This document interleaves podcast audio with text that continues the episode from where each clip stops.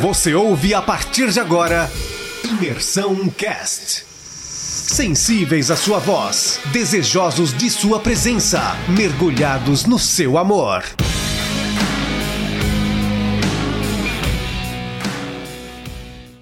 Olá pessoal, caminhando então para o capítulo 10 do livro de Êxodo, a gente chega na oitava e na nona praga. Esse capítulo ele trata da praga dos gafanhotos e da praga das trevas. É... Primeiro ponto que é importante ressaltar e que com certeza já ficou claro à medida que nós vemos falando da, das pragas é o motivo dessas pragas. É, Deus ele, ele poderia simplesmente ter é, feito o coração do faraó se tornar favorável a Moisés e libertar o povo sem nada disso estar acontecendo. Mas por que, que então Deus ele é, repetidas vezes obstinou, endureceu o coração do faraó e trouxe todas essas desgraças para o povo do Egito. Há algumas razões. A primeira delas é que o povo de Israel ele estava ali no Egito há mais ou menos 400 anos e eles não tinham uma experiência com, com Deus, eles não conheciam o Deus deles. Eles precisariam ter coragem, eles precisariam ter é, fé nesse Deus para entrar em Canaã e com a fé de que Deus os levaria à vitória em meio à guerra. Eles entrariam em guerra com o povo de Canaã e eles precisavam de fé. Então, Deus usou esses sinais, esses milagres no Êxodo para que eles vissem o poder de Deus, para que eles vissem é, quão maravilhoso, quão poderoso era esse Deus que poderia dar vitória para eles quando eles chegassem em Canaã, para que eles tivessem fé em Deus, para que eles tivessem uma experiência poderosa com Deus. Deus precisava mostrar a sua força e o seu poder. Uma outra razão é que Deus estava castigando os deuses do Egito. É, toda a nação do Egito era idólatra, adoravam diversos deuses e Deus estava castigando esses deuses por meio de sinais.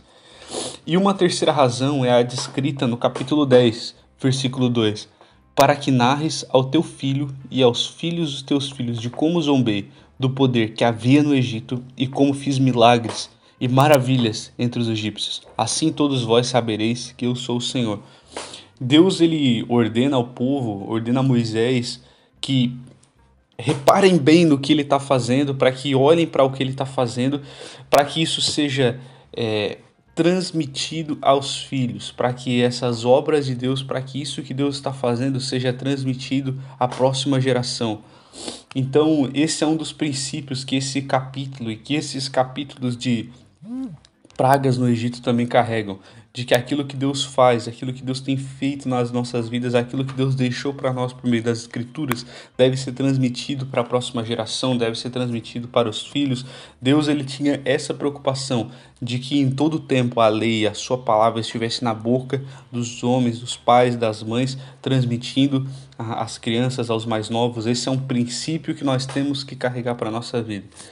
Agora, o interessante é, Para finalizar a respeito dos gafanhotos, se tem notícia de que é, enxames de gafanhotos cobriram já uma área de 640 quilômetros quadrados, sendo que cada quilômetro quadrado pode conter mais de 50 milhões de insetos.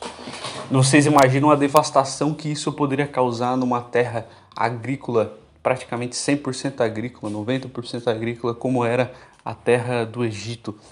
É, e além disso, se esses gafanhotos deixaram ovos antes de serem jogados para o mar, isso se tornaria uma questão cíclica. De tempos em tempos haveria enxames de gafanhoto. Então pense no poder no impacto que essas pragas tiveram em toda a economia, em todo o poder do Egito.